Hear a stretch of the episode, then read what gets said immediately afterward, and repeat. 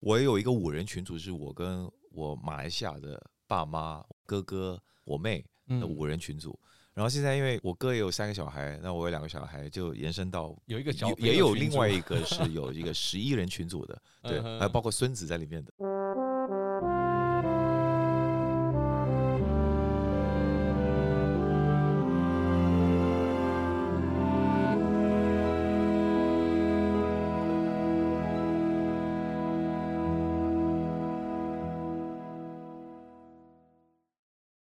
来自没 say 虾米莎，用一件旧衣找回你的初心。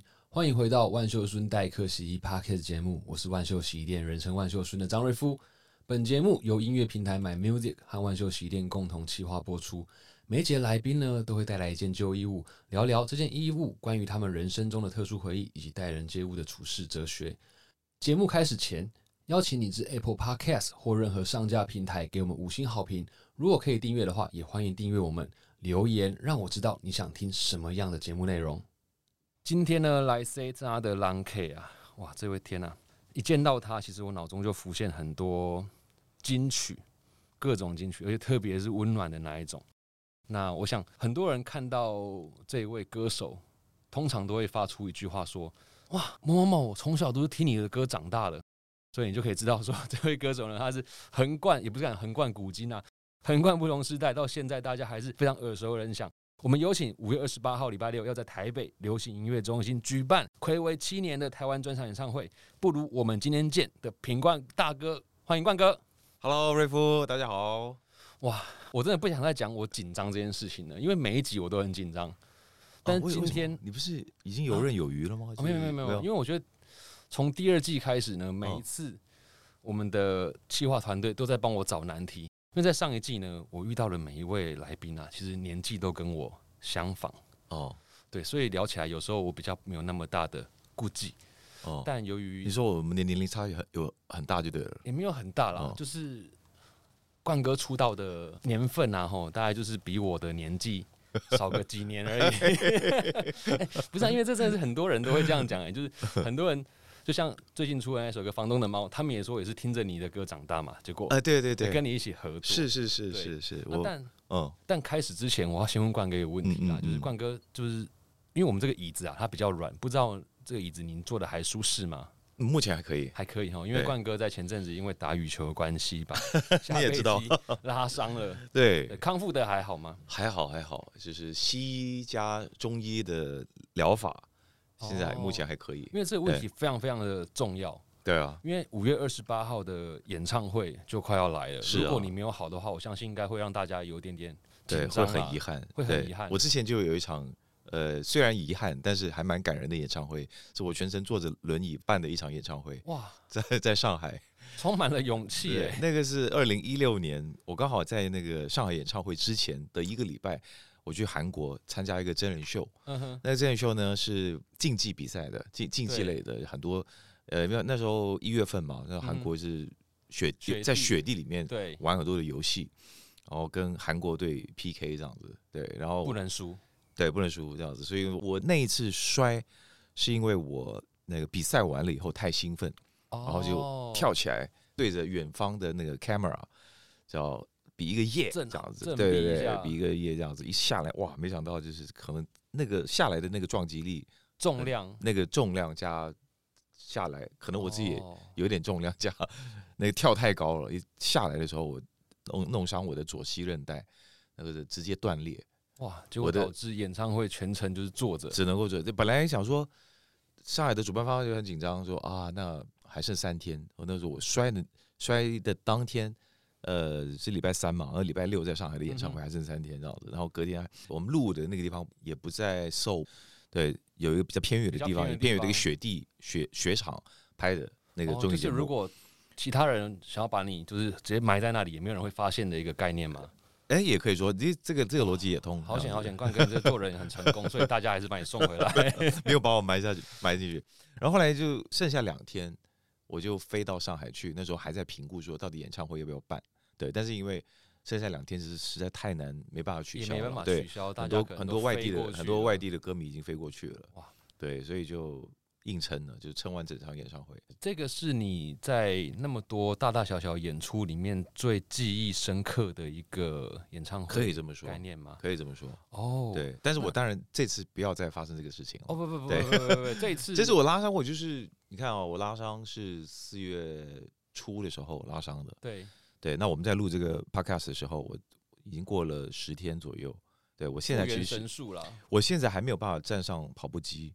哦，嗯，对，所以我已经十天没有运动了。听说这一次的演唱会，因为是暌违七年的台湾专场嘛，嗯嗯，里面会有一些特别的段落，好像会跟音乐剧有关系，哎，是吗？对，没错。以音乐剧来说，你不可能站在那里直直的。当然，当然，当然，当然，当然，就算没有这个环节，我也不可能站直直在那边唱。哦，所以这次会有跳舞吗？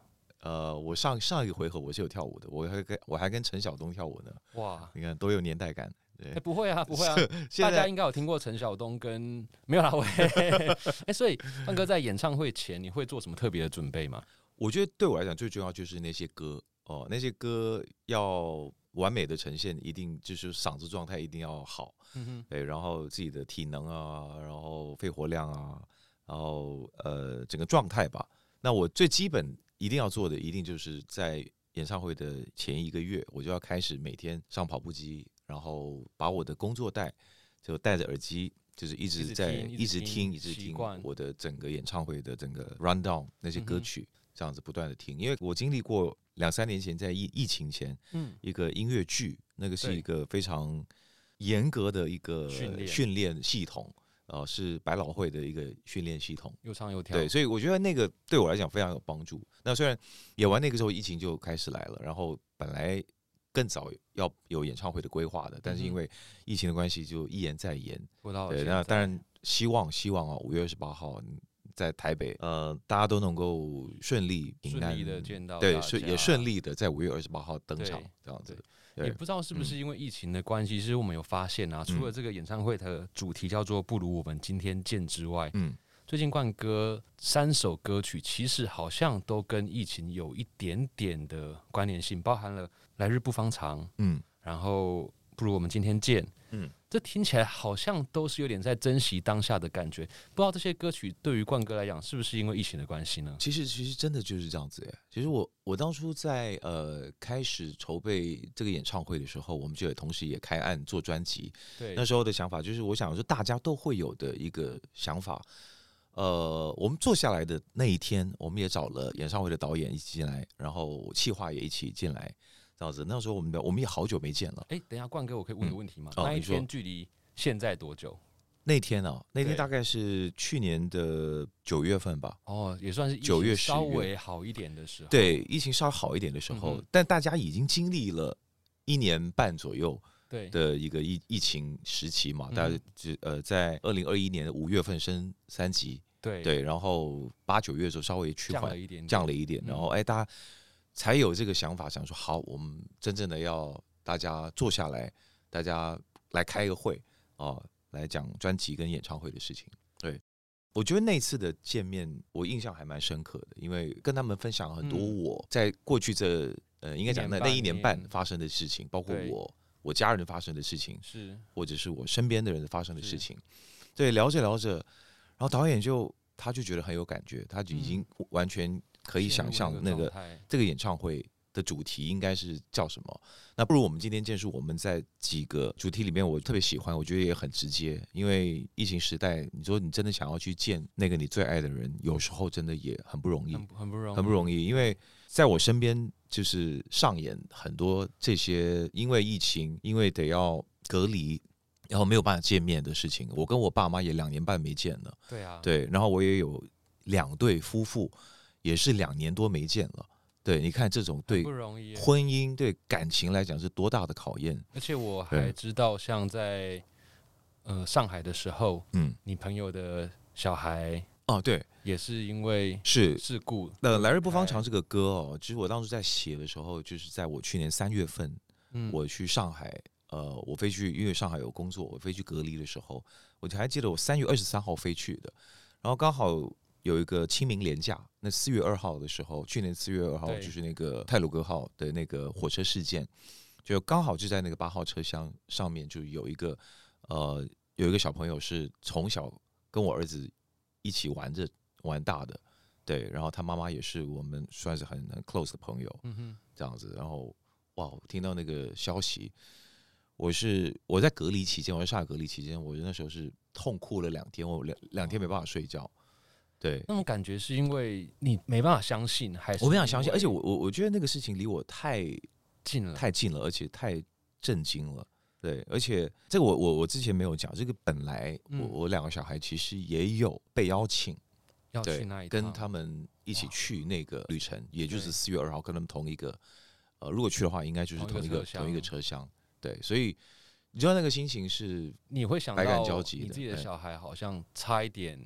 你会见不到他们，对，没错，没错，没错。哇，这所以那那所以那个震惊的，对我来讲的那个痛是哇。一方面，当然我觉得我小孩没有上那个车厢，对，是。那之前我一直都没有讲这个，但是我因为我觉得我我不知道，我怕我不知道怎么去表达这个事情，嗯，对，因为是很难去表达的。一方面是我小孩的好朋友就是因为在上面罹难了，他们母子俩。然后来日不方长这首歌，我就是在。呃，四月二号发生的那个事情之后，后来我过了两天平复心情，我是四月五号隔离完毕的，我是四月四号左右创作那个曲子的，马上就是写出来。对对，然后后来我不是说隔了几个月之后，后来我从上海回来回来台北之后，后来我不是跟我的企划跟演唱会团队开会嘛，然后我就跟他们分享这个这个故事，然后也包括在五六月的时候，反正那几个月就发生很多事情。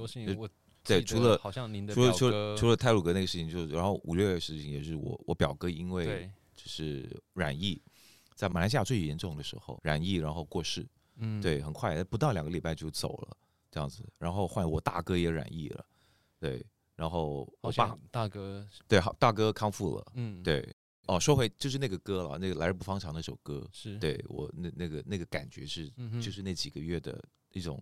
心情的一个累积，跟对很多人说写歌，他都都是因为某些个人的事件、某些个人的心情而抒发。那我之前访过一些人，他们全部都是因为爱情，很多都是因为爱情，就是啊失恋了，创作灵感特别丰沛，嗯，或者是哎谈恋爱了，创作灵感特别丰沛，嗯。那我想冠哥在这一张专辑，目前我们所听到的，虽然有些歌听起来好像是呃在讲爱情、讲感情，可是嗯，里面有些歌词，我觉得。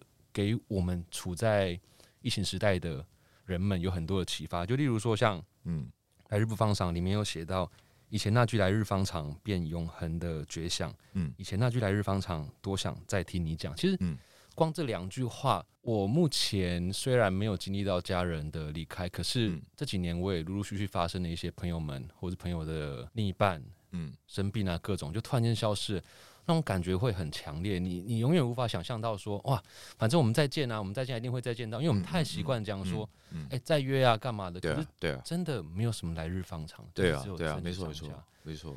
对，也让我会觉得说，珍惜眼前人，爱在当下，真的是非常非常重要的一件事情。嗯嗯，对，这个就是我们的主轴，就是珍惜眼前人，爱在当下。对，如果没有听冠哥分享关于自己小孩这个故事，表哥的故事，其实很多人他可能听到，他就是觉得哦。对啊，一句话一段歌，但故事有时候会让人家感受到更多、更深沉的自己。或许这些听众们，他们也会因为这样子，可能现在马上打个电话回家，因为我知道，好像冠哥是一个非常顾家的人，除了自己的两个小孩之外，似乎会常常打电话回去给黄爸爸。哦，会啊，会啊，我们一个群主，我刚我刚在录之前，我还在跟他们对话呢。我们一个群主，哦，我们现在。呃，有好几个群组都是跟家人相关的。我我有一个五人群组，是我跟我马来西亚的爸妈、哥哥、我妹的五人群组。然后现在因为我哥也有三个小孩，那我有两个小孩，就延伸到有一个小也有另外一个是 有一个十一人群组的，对，还有包括孙子在里面的，哇，好可爱哦。对，因为其实，在台湾我们知道很多的小朋友，他们可能台中来台北读书，或者是台中去南部读书，各种的。像我这种台中来台北的小孩，嗯，那我自己发现，我们很少很少会跟家人保持很固定的联系关系，嗯，那像冠哥其实离家人非常非常远，特别是刚刚讲到两年多没有跟家人见面。你都是以什么样的心态去看待没办法见到家人，然后跟他保持联络这件事情呢？我就是怎么说，我只只能够尽量去减少这种没有办法面对面，或者没有办法去抱抱我爸、抱抱我妈的这种感、这种遗憾，所以我几乎每一两天我都会跟他们通电话。对我每通一次电话，可能都最少都四十五分钟吧。那这些都是来自于你本来就非常的想念他们，很爱他们。因为我平常都是蛮蛮常跟他们联系的。嗯哼，对，因为大家都说冠哥的声音很温暖，歌很温暖。我相信他其实本来就很温暖。我记得黄爸爸也有讲过，他说平冠现在很忙，但是每隔一两天总会给个电话、WhatsApp 或者是给个微信，他从来都没有忽略对整个大家庭的关爱以及对朋友的关爱。我想这可能也说明了哇，你怎么得来的这个这个讯息？这有。有诶，新闻有这么说过吗？有哦，在很多年之前哦，对对对，其实我都会从呃大家的资料里面去看到这个人他到底是怎么样对家庭，因为我是一个对家庭非常非常重视的人，所以嗯嗯，我想光看他本身那么温暖，在这一次的专辑跟演唱会主题上，其实就是很明显可以看出来为什么会去在意这些事情。嗯嗯嗯，对。然后其实像刚刚讲到自己的女儿 Vivian 嘛，嗯，那我也想到之前呃冠哥也有提过，就是你也曾经在。成长过程里面，对自己爸爸讲出一些不耐烦的话，结果发现自己有了小孩之后，嗯，对他们讲的话也是一样的。我们在成长过程当中，一定是可能我们也会有叛逆的时候，也有可能，比如说我们在事业跟学业，应该讲说有有有一个很清楚的一个一个例子，就是我在念大三的时候，我就有音乐的做音乐的这个机会。对对，那我父母其实是很反对，他们希望你是走到一条当然当然认为，因为尤其是马来西亚的华人父母，他们都觉得，哎，你你好好把书念完，然后有一个比较好的工作吧。就是那时候，那时候本来我是可以，应该是可以拿会计师执照的。对我念的是那个国际特许会计师的，还有查账的。对，因为相对稳定嘛，对他们来讲就是一个很很好的职业，这样。然后到了大三，就哎就有这样的一个机会，然后。我跟光良一起 DIY 做了一张专辑，然后也没想到就被李宗盛大哥发掘了，然后啊，那就有机会签约唱片公司，对，签约呃滚石唱片。那滚石唱片在我们念国高中那个年代来讲，就是所有最好听的国语金曲都是来自滚石的，对，我们那个年代，对，所以。哇，这样的一个机会，又有滚石，又有李宗盛大哥，我怎么可能不把握这个机会呢？对，所以我是怎么说服我的父母让我来台湾发展的？对，当时就是跟他们讲说，哎，那给我两年的时间，对，如果我能够发展顺利的话，那就表示说我这个决定是对的。对的，嗯，对。然后他们也让我做这个决定，让我勇敢的去做。对对对对，因为我刚刚会突然想到这个题目，是因为很多的呃。小朋友可能也正经历了这段时间，然后他们也在找寻自己的一些梦想跟温暖。嗯，那也因为这样子，我想冠哥的故事其实可以让这些学生们知道说该怎么去面对他们认为不耐烦的对待跟语气。我觉得是给大家很好的一个借鉴。对我那时候，其实我我在说服我爸妈这个过程当中，其实我没有不耐烦，我只是告诉他说，其实呃未来的路是我自己要为我自己负责，跟我要去承担的。对，那因为。我这么热爱唱歌，这么热爱音乐，但是在马来西亚那个环境，我如果只有待在那个环境里面，我是我可能不一定有发展。那的确，当初那个 DIY 专辑，我我我们是在马来西亚先发行的，那也是得到很好的回响。但是它毕竟不是一个华语华语流行音乐的一个大本营啊。对对啊，所以如果台湾有这个机会的话，我当然一定要争取，一定要去追梦。这样，那不耐烦这个是比较多的是，比方说妈妈对我们。耳提面命啊，或者是比较啰嗦的时候，我们就那时候我刚刚开始离开家，常常飞来台湾的时候，但那但因为那时候我还没真正定居在台北，所以可能来一两个月就回飞机，非常非常非常非常频密这样子。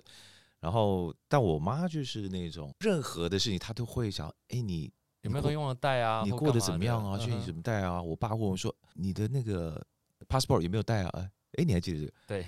我我也描述过这个事情，我然后有一次我就问他说：“我搭飞机搞不好都多过你坐车，嗯哼，对你为什么还要问我有没有带 passport，有没有带护照这个事情？”是对我竟然讲出这种讲出这种话之下，其实我们常常这样子。对，然后我后来我上了飞机之后，我非常非常的懊恼跟跟后悔。嗯哼，对，为什么我这么爱我的爸爸，我怎么会对我爸讲这样的一句话？但我们其实常常会发生这样的错误。哎，对，是。那在那当下，你有跟你的爸爸说道歉吗？还是你后来用什么样的方式去化解？后来也也也没有也没有。我爸爸是一个超级 nice 跟慈祥的一个一个人，这样子。他是我我见过 最最温和的一个爸爸。对，那我妈是在我们小时候，我妈是黑脸，我爸是我爸永远就是很慈 nice 很慈祥的。对我我其实我比我爸黑。如果说以啊真的吗？同样的对待小孩来讲，对。哇，我偶尔也会扮黑脸的在家里，对，所以当然自己有小孩之后，你会更加就像呃养养儿方知父母心嘛，对，父母父母心还是父母恩嘛，对啊，对啊，就有了小孩之后，你就会我我会对爸爸妈妈就会更更多的理解，我会更多的理解，然后更加懂懂他我们在小时候他怎么样去爱我们的时候，他的他们的表达方式，对，但很多时候。是看你用什么样的表达呃方式，就是表达方式，因为其实所有的事情，如果我在歌里面表达的，其实都是关于爱。对。对。对，你看之后在《来日不方长》里面，就是哎，我们只怕自己爱的不够多哦，我们只怕来不及，只怕爱的有遗憾。对对，然后在《偶然与想象》中押韵这首歌，呃，虽然不是一个讲爱情的歌，但它其实也是在讲，在一个平行时空里面，其实可能我们素未谋面。但是其实两个人可能是有心电感应的，嗯，就像我觉得这次跟房东的猫的合作，我都觉得，哎，我们好像是不同世代的歌手。但是我如果是不同时代，确实不同时代，对，那我没有勇敢的去踏出这一步的话，哎，可能就没有这次的合作。然后，对，永远就锁在自己的框框里面。就是像我觉得这次的合作，很多人都会觉得有点惊喜。我想，哎。品冠怎么会跟房东的猫合作？对，那可能我们也是不同年龄也好，或者是不同文化背景也好，或者是呃音乐风格，音乐风格算是可能比较接近，对，但是是觉得我还要把这两个人凑在一起，是好像是想象不到、想象不到的。应该这样说，现在可能我自己呃要很清楚的去告诉，或者是我的唱片公司，或者是我的团队说，哎，我我还能做什么？对，因为也许他们可能。太熟要要要不就是说他们会给我很 safe 的建议，嗯哼，就很安全的建议。哎，对，你要不要呃再找梁静茹合唱？比方说，我假设假设是对哦，那这个的话就是我当然如果跟静茹能够再创造一个很棒的男女情歌对唱也是很棒，也是很棒。对，但是我这次我想说，哎，我想要做不一样的，做了这么多的唱片，我想说，哎，我找一个年轻的呃创作人歌手。然后跟他们 co-write 一起共同创作，我觉得会是更好玩、跟过瘾的事情。所以其实冠哥在一路上，人家看你好像是一个很温，然后不会去做特别突出挑战的一个人。可是你在这个过程里面，像你去演戏，我记得你也有讲过说，哎，其实唱歌对你讲太习惯、太简单，你只有透过演戏才可以尝试不一样的东西。那也有听说，其实冠哥他。看起来很斯文的外表之下，其实对于很多的挑战或要求都是不会拒绝。像最近我们看到上节目，上一个呃网络节目，然后也是用特别的动物的声音去唱歌，这完全超乎我们的想象。对，啊，所以其实我想，冠哥的故事也告诉我们，其实有时候你要跳跃自己的框架，那也要换位思考，包含了像对家人，然后还有跟。呃，听众来讲，其实大家对于你有一样的概念，但你用不同方式去解释它，也让大家产生新的感觉跟印象。我我现在其实我我觉得我现在做音乐比较可以讲比较从容哦。对，所谓的比较从容是说，我觉得我当然包括这次我的专辑，呃，几乎大部分的歌都是我创作的，跟我自己制作的。那我觉得在创作跟我自己去慢慢从零到把。到母带完成的那个过程当中，其实我是我自己有蛮有收获的，对，就包括像呃这几首歌讲从来日不方长，就是我自己非常深刻的一种感受的一个创作，然后跟房东的猫的这次的合作，我觉得我将来可能会有更多这样的合作，我想要找更多不一样的年轻的呃，或者甚至跟我有点不一样不一样音乐风格的 rapper 也好，我觉得我也想要跟他们。来一些合作，太棒了！因为既然冠哥这样说，我就不免俗的在这个节目里面有一个很常会出现的桥段，就是因为我也自诩曾经是个音乐人，所以在每一次的歌手来临的时候，我都会说，如果不介意的话，可以呃找我一起 feature 一些东西。我曾经是个贝斯手，哇哦，对对对，酷我也在追梦，所以我透过这个节目去追寻我的梦想，找好耶好机会耶可以实现。好耶，对，OK，下次可以来玩一下。好。好啊，好啊。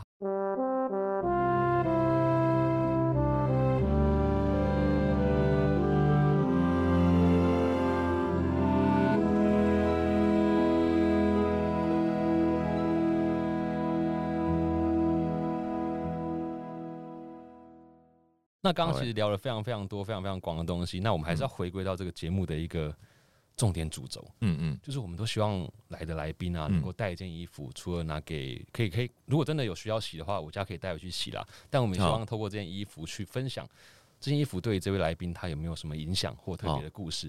好，我们直接先拿出来好了。冠哥，你今天带来的衣服是？我带来的衣服其实也是个也是演唱会相关的 一个 T 恤。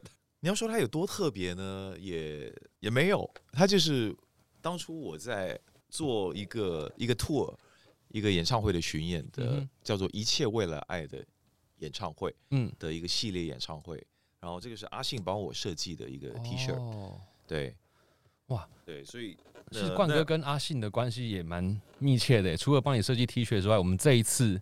对，跟他我们一起合作，对对对，对啊，对，找他特别帮我帮我的曲填词，填词，对对。而且我想冠哥对于信哥来讲，应该是有蛮蛮大的一个分量，因为阿信邀词的人一定很多嘛，超多超多超多。冠哥一个讯息过去，马上就出现，哇，还还难得的现身直播，哎，太感动了，哎，对对，你有哦，对，哇，你非常 follow。对对，因为增加三千个粉丝，我觉得这其实也蛮蛮蛮，因为我想唱片公司应该要付钱吧，是不是？有没有我乱讲的？对，那时候我想要你们开玩笑。OK，所以我在我在直播上面我就说了，就是你看光阿信一句话，对不对？那个是八百万的预算的，对呀，规格，对啊，对啊，对啊。所以冠哥，然后他他那时候就是我在刚好呃那段时间也是我在相信音乐的那段时间，所以跟五月天的确是比较密切。哦，那至少也快十年了，呃，十十几年了。嗯，对，这个 tour 是二零零九的时候，所以是十三年前了。十三年前，对，十三年前的一个 T 恤这样子。啊，当然也是那时候演唱会的周边呢。对，我就我记得我 Uncle 最后一首歌出来的时候，就是穿着一件衣服出来。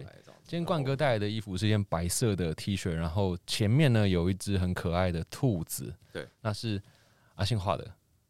呃，那时候想说找什么动物比较能够代表我，对，然后大家想一想，觉得兔子也不错，没有就就觉得很可爱，因为那个演唱会的巡演巡演的名称叫做一切为了爱，嗯，对，所以我们这个这个小兔兔呢，就是有很明显的我的这个标志性的眼镜眼镜眼镜。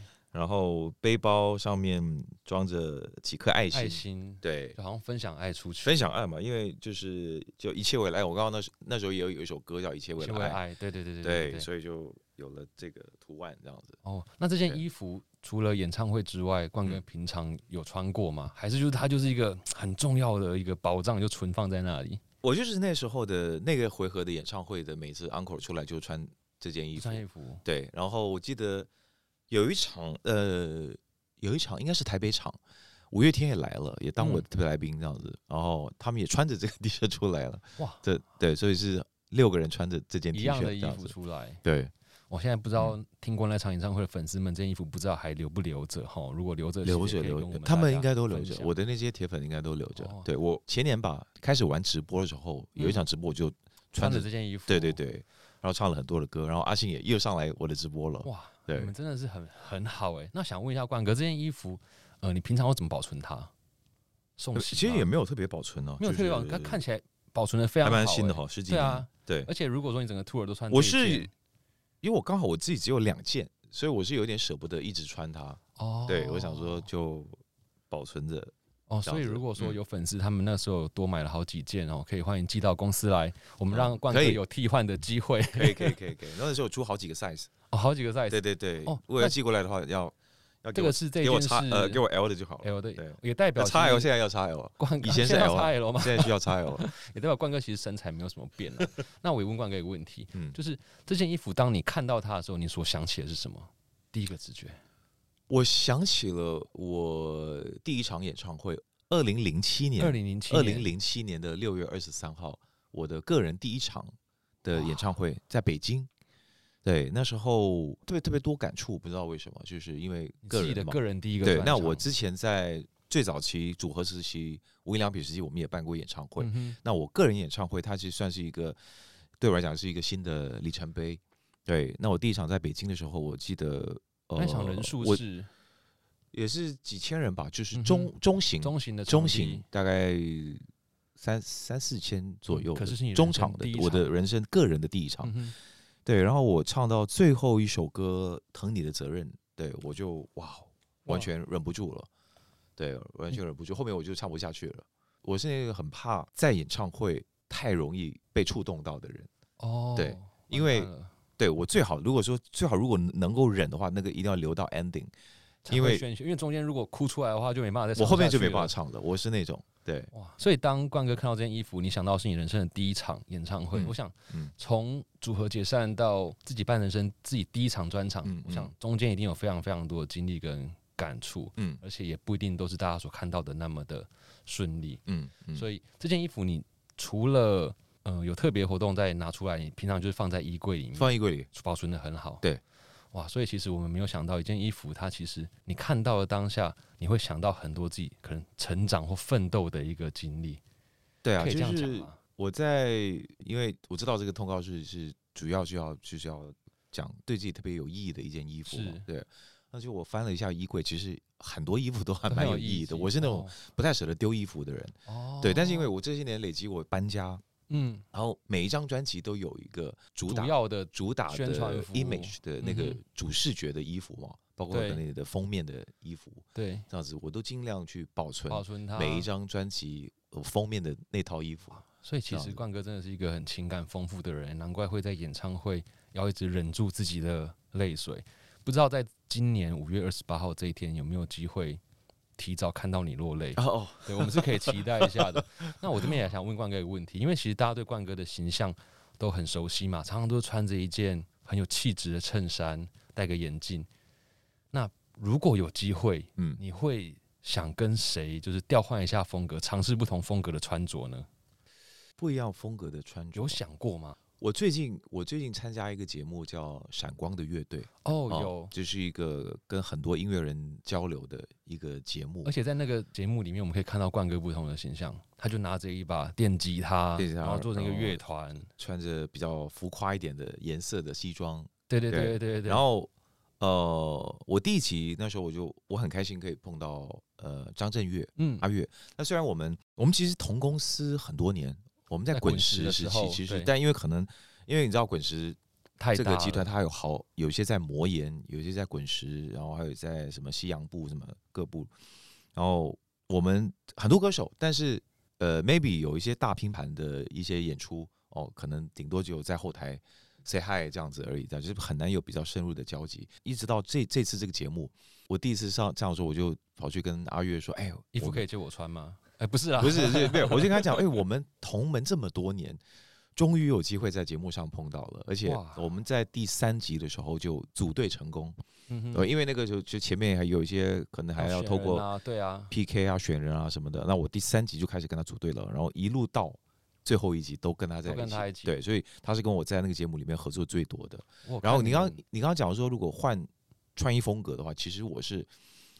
对，因为你你好像你比较没有的东西，你就很羡慕别人有这种，比如说很 free，或者很很轻松，嗯哼，对，比如说我们在节目里面每次要想说表演服的时候，我都会我们的团队都会想说，哎呀，光哥怎么样要穿什么衣服，他们就给会会给我很多的 reference 选项，选项，呃，都是比较西装类的或者衬衫类的的气质，对，然后哎，好不容易我有机会跟阿月搭的时候，就哎我就我就觉得哎，在曲风上面。或者在穿衣的搭配上面，我就觉得可以有更多的挑战能性。对，那像这一次演唱会，有可能有不同风格的服装吗？还是说不能说？呃，我们已经试过妆了，试过，感觉还不错，感觉还不错，感觉不错。然后又又有又有我的风格，然后又有一点突破。哇哦，这让大家很期待。本来有事更特别的，本来有事更特别，吓到大家。哦，真的吗？对。还是其实大家会很想要被你吓到，也有可能，有可能。如果如果你有这样的想法的话，欢迎大家到冠哥的呃 Facebook、IG 留言留言，对，狂留言。我相信唱片公司跟经纪人看到一定会有所反应的，有所反应。他们可能会调整那个服装的路线。拜托大家，我很想看，好不好？呃，不，不是，好像为了要满足我一样啊，就我们期待啊，因为听说我就想看到更不一样的我。对，拜托留言，拜托留言，动员大家，最起码要一百折，对，一百折哦，一百折，那应该有机会哦。麻烦吓我，麻烦吓。OK，好，大家有听到？如果你希望在演唱会看到冠哥有不同的样貌跟穿着，就麻烦到冠哥的 Facebook、IG 留言，请让我看到不同的品冠。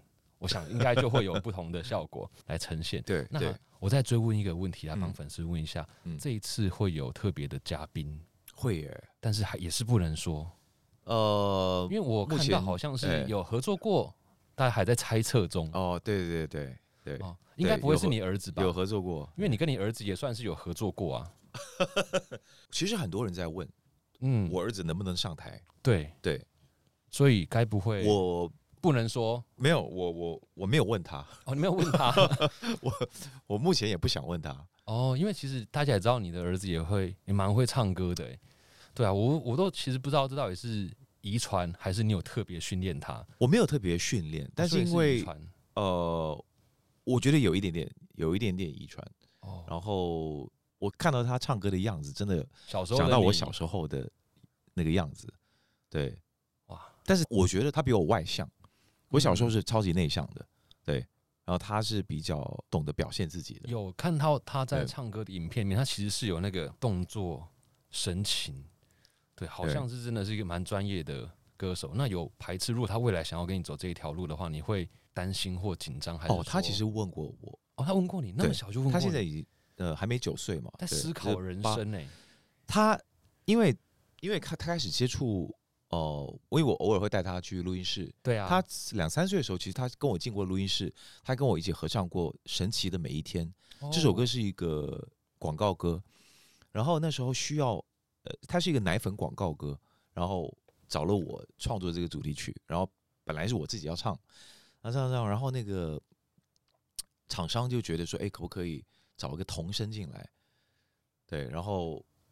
我本来找了一个那时候六七岁的一个小朋友，小朋友童声唱，唱了进去之后，厂商觉得不要这个太专业了，对他不要这么专业的童声，然后太精准，我就想说，哎，那既然刚好那天我也旁边有一个人，我有带我带我儿子去，其实他很喜欢看看我录音，嗯，然后他就好，那接着你来试试看，他就进去戴上耳机就唱那几句，这样子，那他有收到费用吗？呃，存在他银行了，对我先帮他存着了。哇，那么小就收到这个唱歌的，没有了。那个，你说版税吗？版税，对对对对对对。但那个那个记忆他已经忘了。哦。就我我，但是我那时候录 video，我我我会给他看说，哎，你看你两岁的时候进录音室唱歌的样子。他会讨厌面对吗？因为很多人会面对，我以前真的不 OK。他会有这种他他觉得爸爸你不要再播了。哦。对，你像小朋友都会，他八九岁的时候。开始有意识，你知道父母常常会很喜欢，就是说逢年过节啊，或者是阿公阿妈也来我们家的时候啊，都会播手机里面的影片，对，用 AirPlay 放在那个电视上，大家这样，然后他们就很现在现在开始有那种抗越来越抗拒了，知道爸爸你不要再播了，对，都我们都几岁了，你还哇他好像播这么很大哎，他播这么幼稚的东西给给人家看，成熟，对，那我们会觉得我们会觉得他两三岁的时候是最可爱的时候啊，对，所以那个我们的那个手机的。容量越来越，几乎都是被那个小小朋友的那些所占据了，那些影片占据了。哦，那他问你说他对于人生未来道路的这个选择，他有问过我，他有问过我说：“哎，爸爸，如果我呃，因为他们现在，我觉得现在小朋友课业压力也蛮大的，嗯，对。然后他们每次回到家是一堆功课的时候，他就开始问说：‘哎，爸，你以前书是不是没有念好，所以你才去唱歌啊？怎么会有这样的错觉呢？’对，我想说，哇，我就马上要纠正他的这个想这个观念。”然后说没有啊，爸爸以前念书也是也也是很用功的，功课也是不错的，对。但是因为我选择了我很热爱的这条路，成为我的工作，我的事业。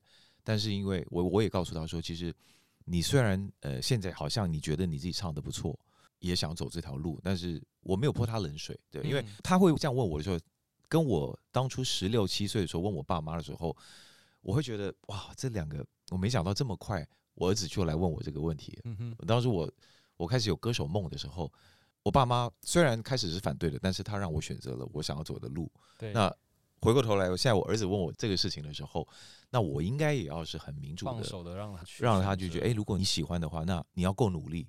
对，因为我就跟他讲说，会唱歌的人太多了，嗯哼，太多了。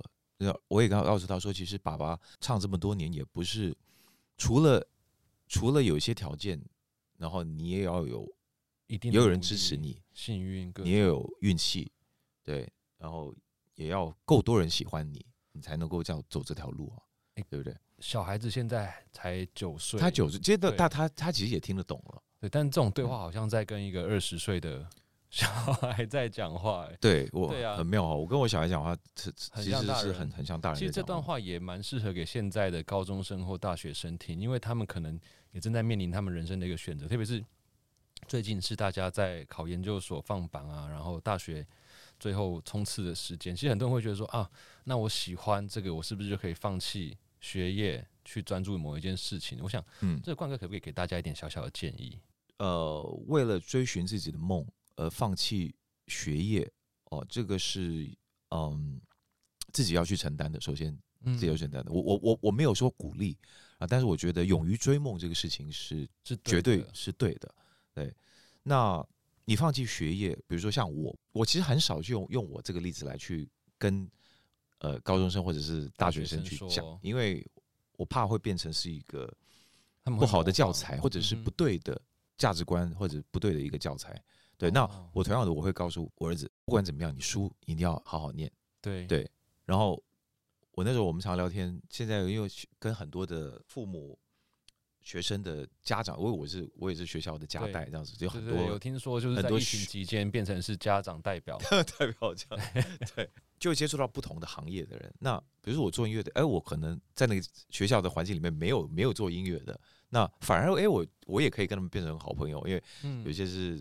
做财经的，有些做股票的，呃，有些是医生，有些律师这样子。那反而因为 透过这个学生家长家带的关系，我认识很多不同领域的朋友，但他们也会觉得，哎，很羡慕我。我就哇，兴趣可以当职业，可以当一辈子的事业这样子。那我就嗯，没有啊，每个行业都有每个行业的辛苦的的辛苦啊，辛苦的部分啊，对啊。那就像，哎，你们想想吃就吃，想喝就喝这样子。那我多吃一点，那我胖个两公斤，我都有压。刚刚那件衣服就穿不下，我都穿不下，我有压力。我我需要在荧荧光幕前，对，所以每个人不一样嘛，对啊。刚刚讲的就是说，就是不要放弃学业，不要放弃学业，不要放弃学业，但是也要适于追梦，可以想找一个 balance。我们常常就会讲说，一技之长重不重要？其实很重要。对，现在其实现在普遍上，大家在念书之余，现在很多学校都还蛮推崇课外的一些活动，或者是。一技之啊，一定要有一个一技之长，因为我我我们身边常常就会围绕着妆发师、呃化妆师、发型师那些那些也是非常专业的人士，对，然后反正有很很多很多种说法嘛，就书念的好的人，他们就觉得嗯，那我是我是可以有更多的选择的，嗯哼，对，那的确。书念的好，的确有更多的选择。那当然，书念的好，然后你也有一技之长，然后你的运动又很厉害。就像我现在常常跟我的小孩说的，就是你你会有更多的选择。你你准备的东西，或者是你后面的素材有更多，你就有更多拼凑的机会。对，就如果在你读书的过程里面，或许 maybe 你喜欢这个，那你就去尝试去学习。你不要当成它唯一的一条路，但是你去学习，不管你未来用在不同的工作上，那你都可能多别人。呃，比别人多一个不同的经验，对，或者是技能，对，OK，没错。哦，还有一个讲到讲到这个，就是练琴这件事情，嗯，弹钢琴这个事情，因为我儿子现在很喜欢唱歌嘛，对，然后他他很讨厌练琴啊，对，因为他觉得不容易嘛，他不是不容易，他觉得他硬练起来他是练得到，他考试过关他都 OK 的，对，但是就觉得他看谱练琴这个他就觉得太太枯燥乏味的事情，对，所以变成我要鼓励他的话，我就会得要。要哎，你知道，爸爸爸就是小时候，就是可能没有像你这样子有机会去弹钢琴，我只能够学吉他。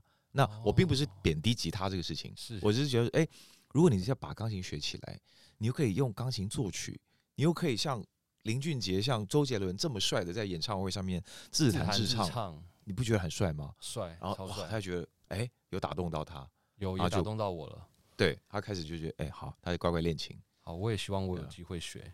对，虽然说我不一定会有演唱会，但没有越想越远。但真的非常谢谢冠哥给大家这些分享跟鼓励。那其实今天呢，冠哥也特别准备了一个歌单，会在我们 My Music 平台上面分享给大家。真的今天非常非常感谢冠哥来上我们的节目。以上呢就是这一集万秀顺代客洗衣，邀请你上 My Music、上 First Story、Spotify、KKBox、Apple Podcast 与 Google Podcast 等各大平台五星好评，并订阅我们的节目。也欢迎留言让我知道你想听什么样的内容。同时，感谢台北最美 Parket 录音师 Mike My 提供本集节目的录音场地。对了对了，不要忘记，如果你希望在演唱会看到不同的冠哥，你也一定要上冠哥的 Facebook Fan Page、IG 去尽量的留言。那如果你对于这几首歌呢，想要看更多不同的 MV 的话，也可以上冠哥还有种子音乐的 YouTube，会可以看到冠哥最新的 MV。用一件旧衣找回你的初心，我是万秀孙瑞夫，感谢收听，也谢谢冠哥带来的旧衣与故事，我们下集见，拜拜，拜拜，谢谢瑞夫，谢谢冠哥，谢谢。